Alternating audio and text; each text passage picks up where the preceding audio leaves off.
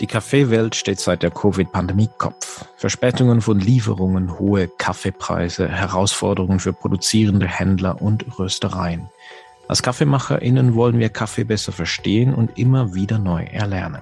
Wir führen eine Kaffeeschule in Basel, betreiben eine Rösterei, machen Gastronomie und führen eine Kaffeefarm in Nicaragua. Und so stellt uns Kaffee also immer wieder neue Fragen, die wir versuchen zu beantworten. In dieser Sonderedition unseres Podcasts rede ich mit Menschen, welche die momentane Situation analysieren, Fragen klären und wichtige neue Fragen stellen. Kaffeewelt, Quo Vadis? Das ist Coffea Economica und ich bin Philipp Schallberger. Herzlich willkommen. Heute rede ich mit Hans Fessler.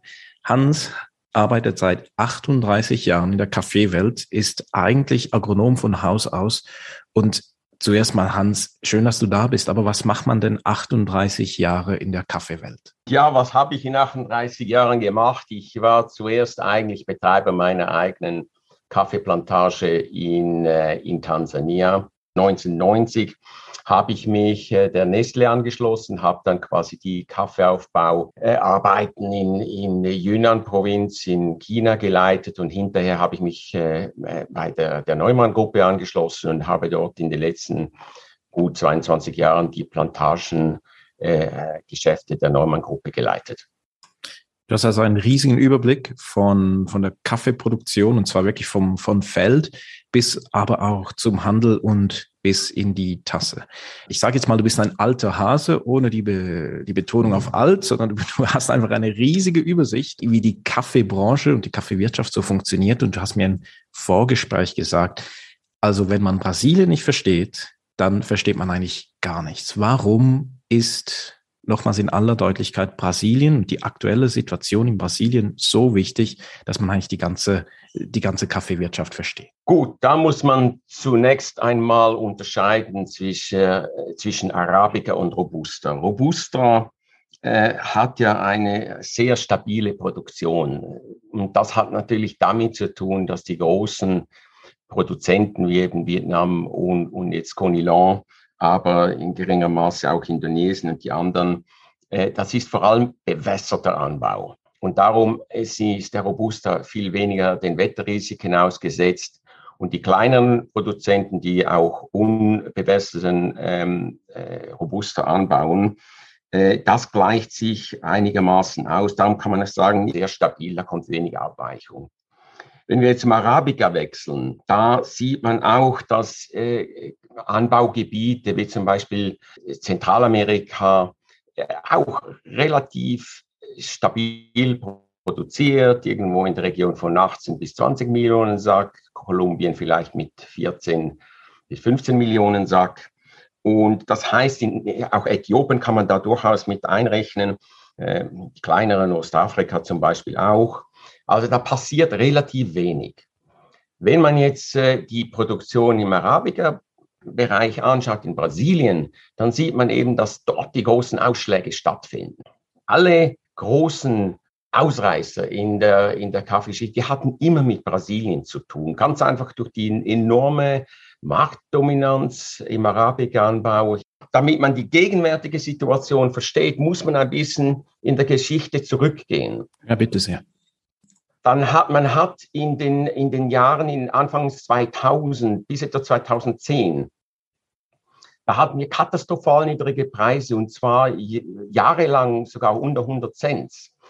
Das war aber auch einem Zeitpunkt, als Brasilien, der Real, bei irgendwie in der Region von drei bis sogar dreieinhalb äh, ge getauscht wurde und die Produktionskosten in Brasilien waren auf extrem niedrig. Darum äh, hielt sich dieser, dieser, dieser, diese schwachen Preise für eine lange Zeit, weil Brasilien äh, produzierte trotz allem immer noch profitabel. Und dann kam dann eben das Jahr 2010, da gingen die Preise massiv nach oben, ähm, gingen, äh, blieben recht lange oben bis fast 2015 mit einem kleinen Dip im Jahr 2013, 14 hatte man da eine Hochpreisphase die dann wieder zu Ende ging, eben etwa 2015. Und interessanterweise kreuzt sich eben diese niedrigen Preise eben mit einem Brasilien Real, der dann äh, 2014, 15 nach oben gegangen ist.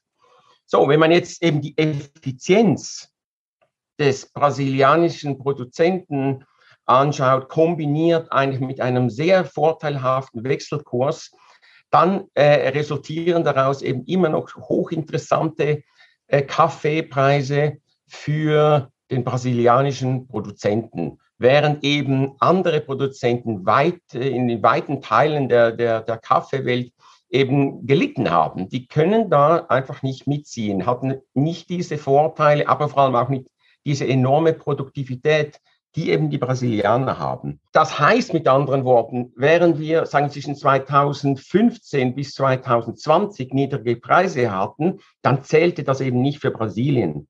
Die haben immer noch gewinnbringend produziert. Als ich 2017, 18 durch Brasilien gefahren bin, dann war das einfach unglaublich, wie sehr die Brasilianer wieder in, investiert haben in neue Plantagen. Äh, sie haben eigentlich nicht mal groß die Fläche ausgeweitet, sondern sie haben äh, die Fläche neu bepflanzt, sie haben renoviert, sie haben andere Dichten eingeführt. Und man weiß natürlich, dass eben junges Holz, ein junges Durchschnittsalter des Holzes eben zu besserer Produktivität führt und dass eben älteres Holz an Produktivität verliert. So, und dann führte das einfach zu diesem enormen äh, Produktion. Äh, schon 2018 war gut, dann 2019 war etwas schlechter und 2020 war dieser Bumper Crop. Man hatte im Jahr die, die Regenzeit 2018, 19 war hervorragend. Wir hatten ein hohes Regenvolumen im, im ganzen Arabikergebiet von, von Brasilien. Ähm, das heißt, die Regenzeit 2018, 19 hat die Produktion 2020 gemacht. Die wir alle wissen, war ein, ein Rekordjahr. So, und dann kam eben die Trockenzeit, hat sehr gut geblüht, dann im, im, äh, im September 2019. Dann kam eben diese Trockenzeit 2020, wo eben diese große Ernte an den Bäumen war. Und diese Trockenzeit hat sechs Wochen eigentlich zu früh begonnen war sehr trocken, darum war die Produktion, aber auch die Qualität hervorragend. Am Ende dieser Trockenzeit kam dann diese Regenzeit 1920 und die war wahrscheinlich eine der schlechtesten überhaupt. Und bis in den, ins Frühjahr hinein war das vielleicht 50 Prozent des Normalen. Dann gab es einen ganz starken Regen im Februar. Und jetzt muss man sich das vor Augen halten. Da waren also diese sehr gestressten Bäume, von einer riesigen Produktion 2020 und einer ganz starken Trockenzeit. Dann kam eine ganz schwache Regenzeit und dann schon wieder die nächste Trockenzeit, die extrem lang war, nämlich die Regenzeit war zwei Monate zu kurz. Und das ist jetzt der Vorläufer für die nächste Ernte. Und es ist klar, dass eine Regenzeit von 1000 Millimeter auf gar keinen Fall das Holz, das Produktionsholz hinkriegt, um auch nur eine vernünftige Ernte hinzukriegen. So, und ich glaube eben gerade, dass diese schwache Regenzeit äh, aktuell stark unterschätzt wird. Darum muss man sich darauf vorbereiten, dass wahrscheinlich im, äh, aus dieser Ernte äh, wenig Kaffee kommt und dass das sich später wirklich auch in einem erheblichen Defizit auswirken könnte. Also wir, wir sehen nochmals, dass Brasilien einfach mit Abstand äh, das wichtigste Kaffeeland ist, das so einen großen Einfluss hat auf, auf nicht nur auf den Kaffeepreis, sondern auch eben auf alles, was nachgelagert ist, auf die ganze, ganzen Handelsströme. Und dass sich auch irgendein Produzent in Indonesien dann einfach an Brasilien zu richten hat, auch wenn man eigentlich gar nichts damit zu tun hat. Du hast jetzt schon mehrmals über Renovationen gesprochen, über altes Holz, junges Holz.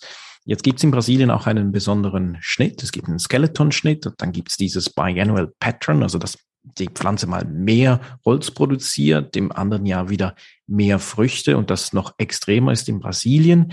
Kannst du das mal kontextualisieren, was das alles miteinander zu tun hat? Also junge Pflanzen, Schnittmuster in Brasilien und diese Muster, dass in einem Jahr mehr Kaffee produziert wird und im nächsten wieder weniger.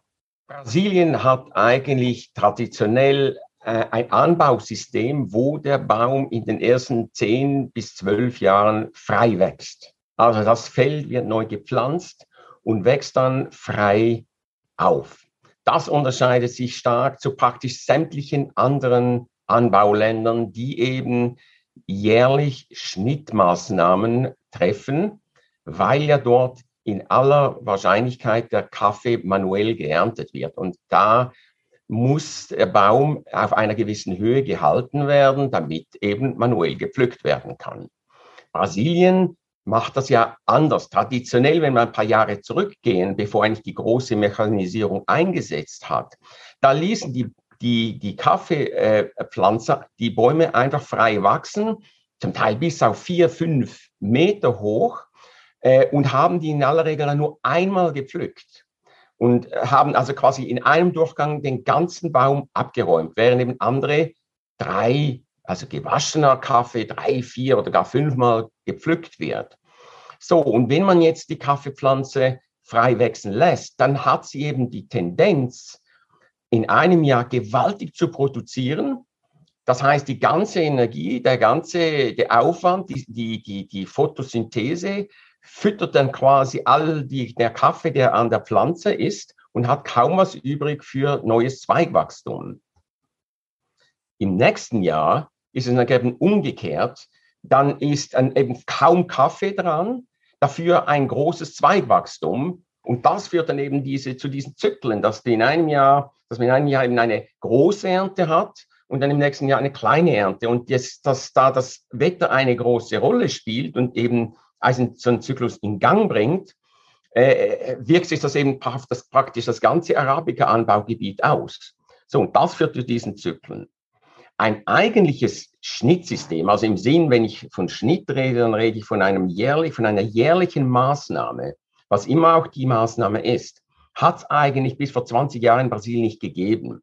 Die Farmer haben einfach, wenn mal, sagen wir, die Marktsituation schlecht war, und die Pflanzen, die Feld, ein Feld ausgelaugt war, dann hat er eine Schnittmaßnahme gemacht. Er hat gestammt oder er hat einen Skeleton-Schnitt gemacht.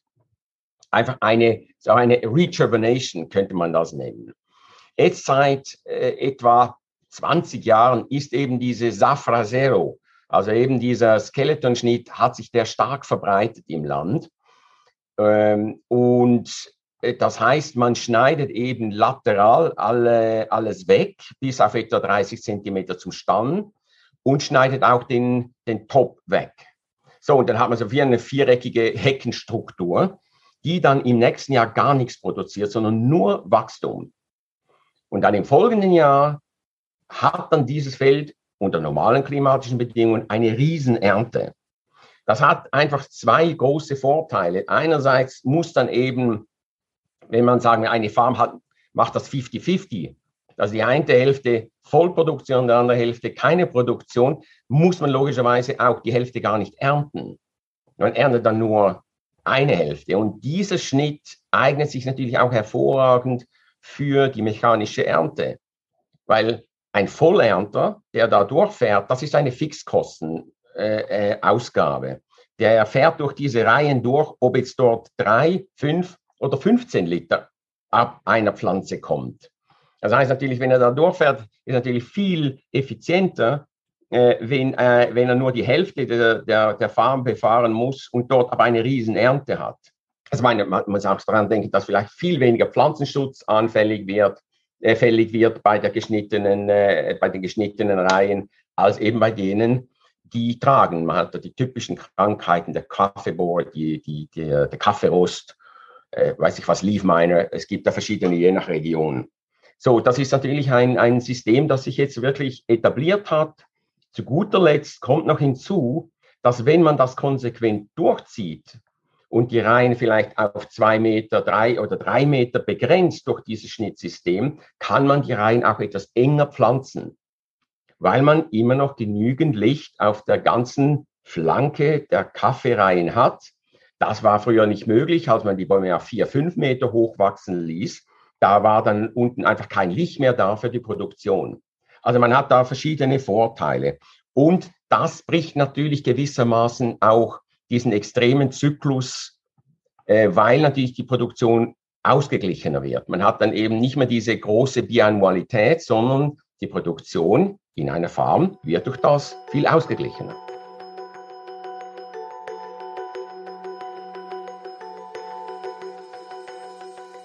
Das sind so diese Bilder, die man kennt von großen Feldern. Und das ist diese sehr intensive Produktion, die man in Brasilien machen kann, weil auch die Topografie das, das zulässt, weil es äh, deutlich flacher genau, ist dann in, in genau. anderen Regionen. Also so eine intensive Landwirtschaft und wie viel Ertrag pro Hektar kommen da raus? Also jetzt der, der Durchschnitt in Zentralamerika, der liegt so je nach Land zwischen 900 Kilo bis 1,2 Tonnen. In Brasilien ist er aber deutlich höher wenn du die nationale Produktion von Guatemala, El Salvador, auch anderen anschaust, dann ist da eben schon noch etwas niedriger als vielleicht das, was du eben gesagt hast. Also wenn man die nationale Produktion durch die, die, die äh, Hektar äh, Kaffee dividiert. In Brasilien aber liegt die nationale Produktion, also der wirklich der nationale Durchschnitt in der Nähe von 30 Sack pro Hektar ähm, intensiv. Also knapp zwei Tonnen, ne? also so 1,8 ja, Tonnen mehr. In, in, der Region von, von zwei Tonnen. Und wenn man äh, da, sagen wir, die, die, die intensivst geführten Farmen nimmt, die aber auch ein, eine hohe Reinvestition tätigen, äh, dann können diese, kann diese Produktion sogar auf 38 bis 40 Sach gehen. Wahrer Durchschnitt, wenn Wetternormalität herrscht. Wie hat es Brasilien mit der Bodengesundheit? Wer so intensiv Kaffee produziert, der muss dem Boden natürlich auch etwas zuführen, denn wenn eine Pflanze Output geben soll, dann braucht sie auch Input. Und wie, wie siehst du das? Ist es eine langfristige Rechnung, die da in Brasilien gemacht wird? Ja, du sprichst da wirklich eine ganz wichtige Thematik an. Ich meine, landwirtschaftliche Produktion sollte eigentlich immer auf Ausgleich bedacht sein. Das heißt, man kann nicht nur dauerhaft immer nur Kaffee, Holz aus einem Feld exportieren und nichts zurückgeben. Man muss also schauen, dass die Bodengesundheit erhalten bleibt. Also wenn du jetzt direkt wieder Brasilien ansprichst, es gibt da natürlich Konzepte. Man kann, also einen ist eben die Feldvorbereitung, wenn neu gepflanzt wird, äh, muss eigentlich der Boden immer tiefgründig aufbereitet werden es hat eine Tendenz eingesetzt, dass man eben Kaffee Nebenprodukte, ich spreche jetzt von Pulpe, ich rede von Husk, dass man das äh, zu kompostiert und dann bei diesen Neupflanzungen in den Boden einbringt. Hinzu kommt, dass eben im Anbausystem von Brasilien doch einiges an Blattfall zusammenkommt, aber auch, sag mal, feine Zweige auf den Boden fallen. Die werden dann meistens vor der Ernte eben weggeblasen. Da gibt es äh, gibt's mechanische Einrichtungen dafür. Und so, dass der Boden frei wird, dann für die Ernte, für das Aufheben der Kirschen und dass man das hinterher wieder unter den Baum kriegt. Das heißt natürlich schon auch ein gewisses Recycling von diesem äh, organischen Material. Aber auf die Dauer äh, sollte man eben wirklich auch immer wieder äh, Rohmaterial und organisches Material zurückbringen, um eben die Bodenlebendigkeit zu erhalten. Brasilien äh, muss man gar nicht rumdiskutieren. Die haben einen intensiven Einsatz auch natürlich von Dünger und Agrochemikalien, die zum Teil auch auf dem Boden ausgebracht werden. Das ist alles andere als ideal. Ähm, und trotzdem äh, sieht man ja, dass, dass, äh, dass die Brasilianer eben auch eine hohe Produktivität trotzdem erhalten. Die Kationengehalt, der Kationengehalt in den Boden, also Calcium, Magnesium und Kalium, äh, diese wichtigen Kationen, die werden dort natürlich äh, immer wieder eingebracht, fast als regelmäßige Maßnahme über Liming.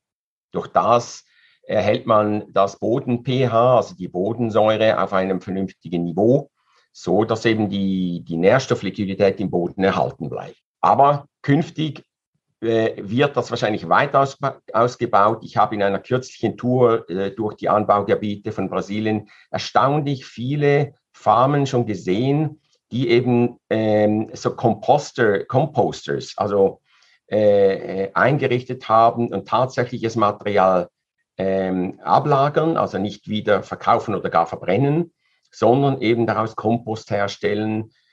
Das, äh, das ist eine sehr, sehr gute Tendenz.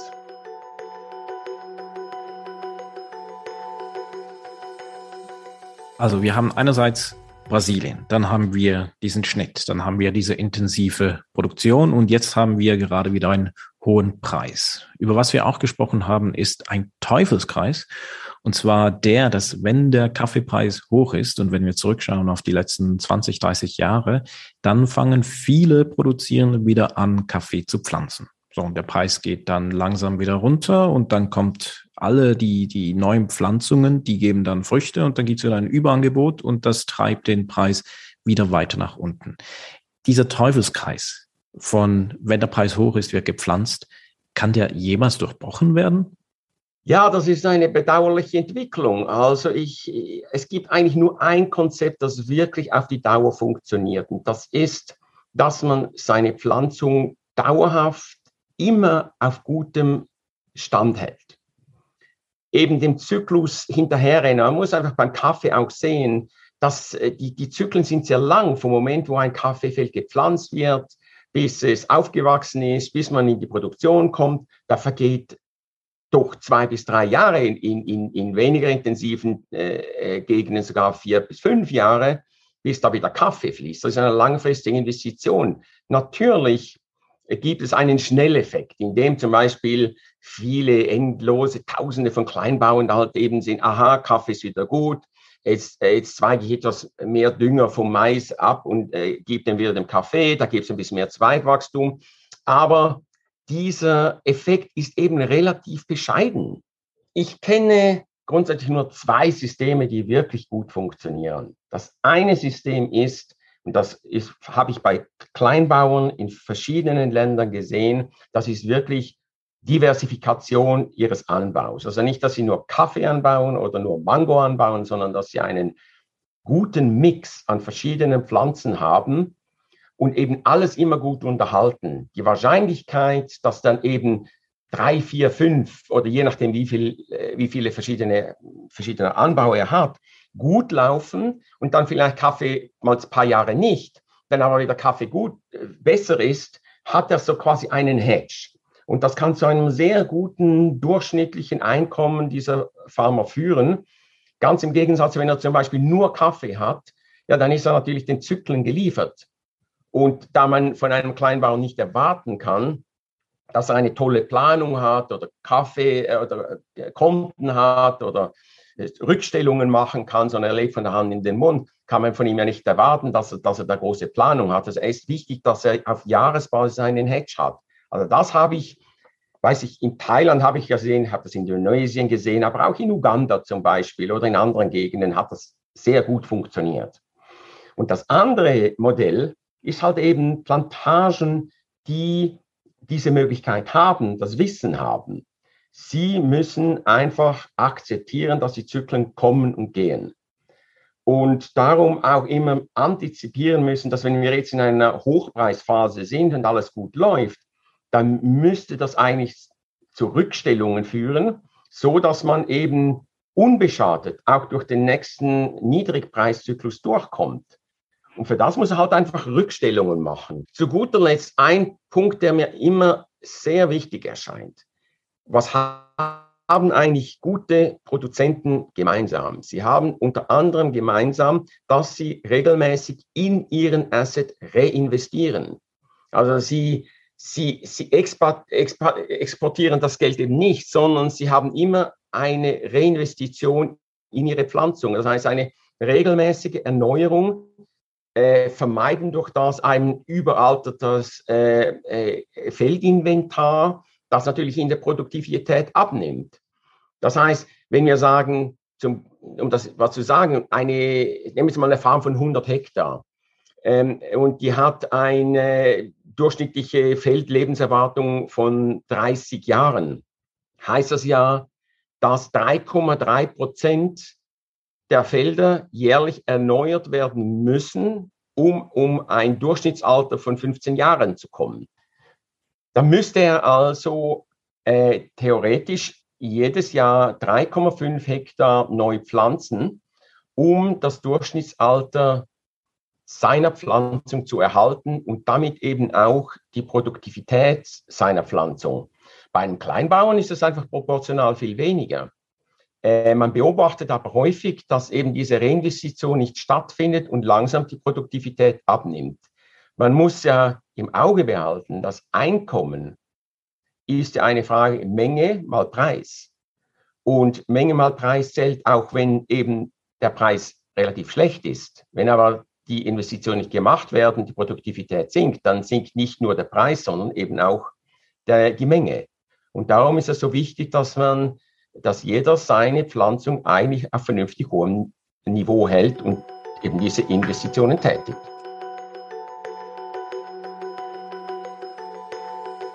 Jetzt gibt es dafür verschiedene Programme, diese Farmer Assistance Programs. Und eigentlich hat jeder große Händler hat irgendwie so ein Programm.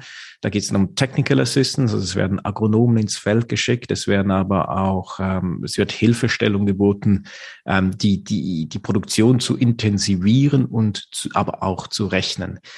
Jetzt, wie schaust du da drauf? Ähm, nur Ertrag zu intensivieren, also mehr Kaffee rauszuholen, macht das wirklich Sinn langfristig? Die Programme, glaube ich, sind wirklich nützlich, ähm, weil das einfach wirklich auch Know-how zur Verfügung stellt. Ich möchte das aber auch relativieren. Warum? Man kann in viele Anbaugebiete dieser Welt gehen. Ähm, ich denke jetzt wirklich auch an, an kleinere Produzenten und man sieht da häufig, da gibt es sehr gute Farmen, auch im kleinbäuerlichen Gebiet. Und nur 200 Meter weiter weg oder noch weniger ist eine ganz schlechte Farm. Das heißt, äh, der gute Mann, der könnte sich einfach umdrehen und sich fragen, ja, warum funktioniert es ja bei dem? Weil die Standortbedingungen sind genau die gleichen. Hat gleichen Regenfall, mit hoher Wahrscheinlichkeit gleiche Böden, er hat die gleichen Möglichkeiten, gleiche Preise. Also es gibt da grundsätzlich keine Unterschiede in den Vorbedingungen. Trotzdem macht das nicht.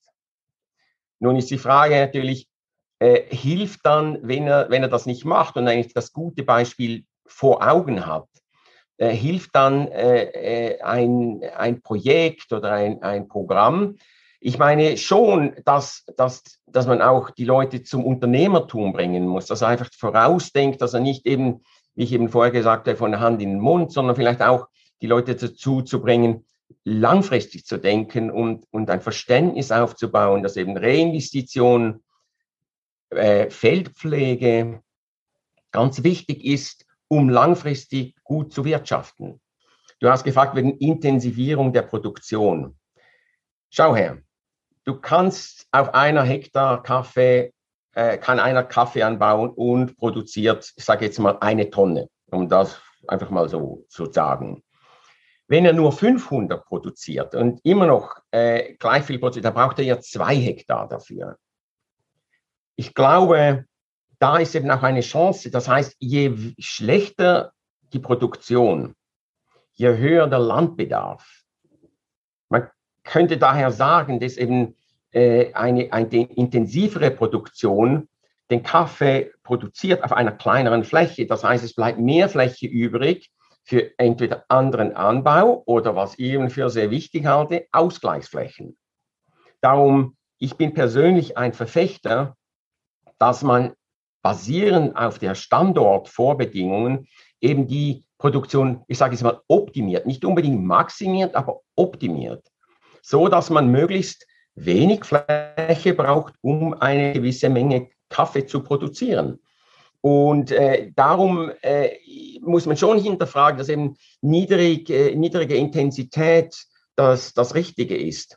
Ich möchte noch gerne ein zweites Beispiel anfügen, das man in Zentralamerika zum Beispiel so häufig sieht.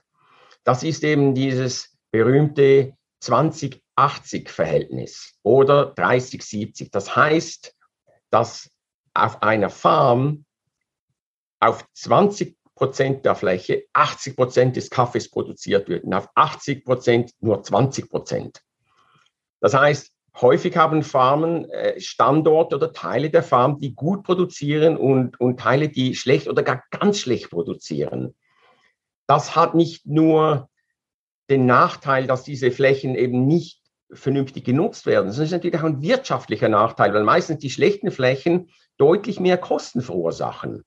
Der muss natürlich diese Felder dann, diese schlechten Fläche, hat man mehr Unkraut, äh, man muss die Bäume äh, sind krankheitsanfälliger, man betreibt da deutlich mehr Aufwand als auf den guten Flächen.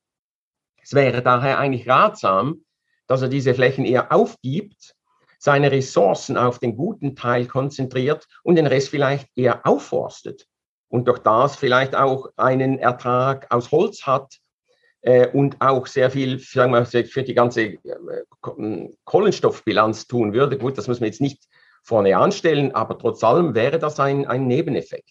Ja, das fände ich aber trotzdem interessant. Also wenn wir über, wie du sagst in deinen Worten, Optimierung des Ertrags spricht, ähm, ist, das, ist das möglich mit biologischer Produktion? Ja, jede Produktion kann optimiert werden. Äh, es gibt da viele Faktoren, die da reinspielen. Also klar ist äh, äh das natürlich, ich rede, fange fang vielleicht an bei der Sortenwahl. Also man, man hat einfach Sorten, die an Standorte gut angepasst sind, die natürlich bekannterweise auch äh, rosttolerant sind oder gar wirklich immun. Ähm, es gibt dann die Frage der Pflanzdichte. Höhere Dichten führt zu besserer Bodenbedeckung und besserer Nutzung der Photosynthese. Man hat auf einem Hektar, wenn man von oben senkrecht schauen könnte, sollte man die, Assim, die, die Assimilation, also die Photosynthesefläche, möglichst gut nutzen. Und eine höhere Dichte führt auch zu weniger Unkraut. Äh, man sollte Schatten richtig managen. Wenn man auf Schatten ähm, setzt, dann ist es eben auch wichtig, dass der Schatten gemanagt wird, nämlich so, dass daraus nicht eine übermäßige Konkurrenz zum Kaffeebaum, zur Kaffeepflanze entsteht, weil man darf nicht vergessen, auch der Schattenbaum äh, nutzt die Assimilation, auch der Schattenbaum nimmt das Wasser aus dem Boden und die Nährstoffe auch. Also er ist natürlich einerseits natürlich auch ein Schattenspender, aber er ist aber auch ein, ein Konkurrent. Und darum äh, ist da, das ist eine Debatte, die leider wissenschaftlich viel zu wenig aufbereitet wurde, nämlich was ist der Nutzen und die, die Vor- und Nachteile von Schatten? Welcher Schatten? Welche Intensität? Welche Arten soll man pflanzen? Und wie wirkt sich das auf die, auf die Kaffeeproduktion aus? Also man muss da schon auch Aufwand betreiben, indem man eben auch Schattenbäume äh, pflegen und auch schneiden sollte. Wenn man das nicht macht, wird schnell zu dicht und die Kaffeeproduktion stürzt ab.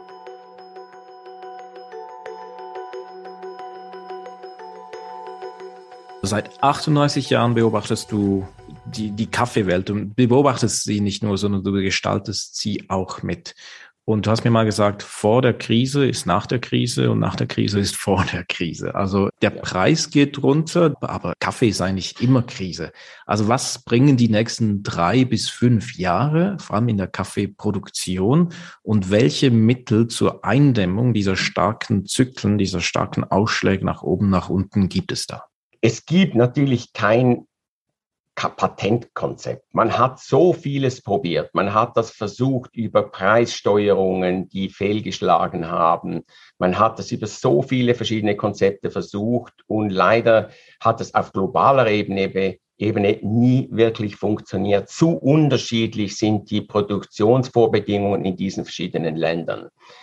Ich glaube, äh, ich, wir haben es vorher schon angesprochen, also es gibt äh, diese zwei Möglichkeiten, eben diese Zyklen zu hatchen. Ich habe da die Kleinbauern-Diversifikation angesprochen oder ich habe eben das Akzeptieren und Bewusstsein der Zyklen angesprochen. Man muss einfach im Klaren sein, dass die Zyklen kommen und gehen. Ich bin manchmal überrascht, wie kurzfristig da die Gedanken sind, dass man glaubt, aha, jetzt haben wir hohe Preise. Man hat schon wieder vergessen, wie, wie übel das es war, vielleicht vor zehn Jahren oder fünf Jahren und vergisst ganz, dass das wieder anders kommen wird. Äh, in Brasilien kann durchaus sein, wenn es äh, die, diese Regenzeit jetzt am Tun ist, natürlich das Produktionspotenzial für 23, 24 aufbaut. Das kann eine Hammerernte geben. Äh, äh, und dann ist dann schnell wieder sehr, sehr viel Kaffee am Markt. Äh, wir wissen eben Brasilien, da, da die Musik spielt. Aber ich möchte noch einen Gedanken anfügen, und zwar, ich glaube, die Welt in, äh, viele bewegen sich eben dahin, äh, über Direktkontakte, eben Konzepte aufzubauen, wo eben Röster zum Beispiel sich mit, äh, mit Produzenten direkt verbinden. Das kann über die traditionelle Grünkaffeeschiene laufen, das kann aber auch direkt gehen. Ähm, da gibt es ein Potenzial, da bin ich mir ganz sicher. Ich habe mit Hans vereinbart, dass wir uns nochmals treffen und vor allem die Themen biologische Produktion, Schattenanbau und CO2-Ausstoß besprechen. Wer mit Hans spricht, muss gut zuhören, denn er hält nicht zurück mit seiner Meinung über Bodengesundheit, intensive Landwirtschaft und Kaffeeanbau im Agroforstsystem. Seine Perspektiven auf Dinge, die mir vertraut erscheinen, regen mich nochmals zum Denken an.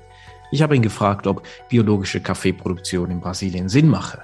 Er meinte da, dass er mich nicht demotivieren wolle, aber wenn jahrelang konventionell angepflanzt wurde und auf demselben Land nun biologische Landwirtschaft betrieben werden sollte, sieht er das kaum realistisch.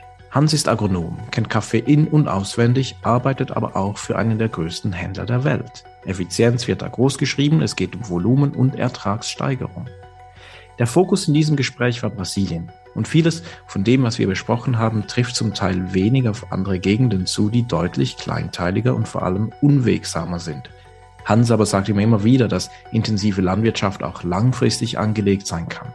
Man kann auch intensiv Bio machen, dann müssen halt weniger Schattenbäume dastehen, auch wenn die schön anzuschauen seien. Solche Gespräche helfen mir, meine Sicht auf die Dinge immer wieder zu hinterfragen, aber vor allem jede Situation punktuell zu verstehen. Wenn wir über Kaffeeproduktion reden, dann geht es zwar immer um die landwirtschaftliche Produktion eines Cash Crops. Die Wege dahin, die angewandten Methoden und die Philosophie dahinter ist aber genauso vielfältig wie Kaffee überhaupt schmecken kann. Wir bleiben dran und wir hören uns.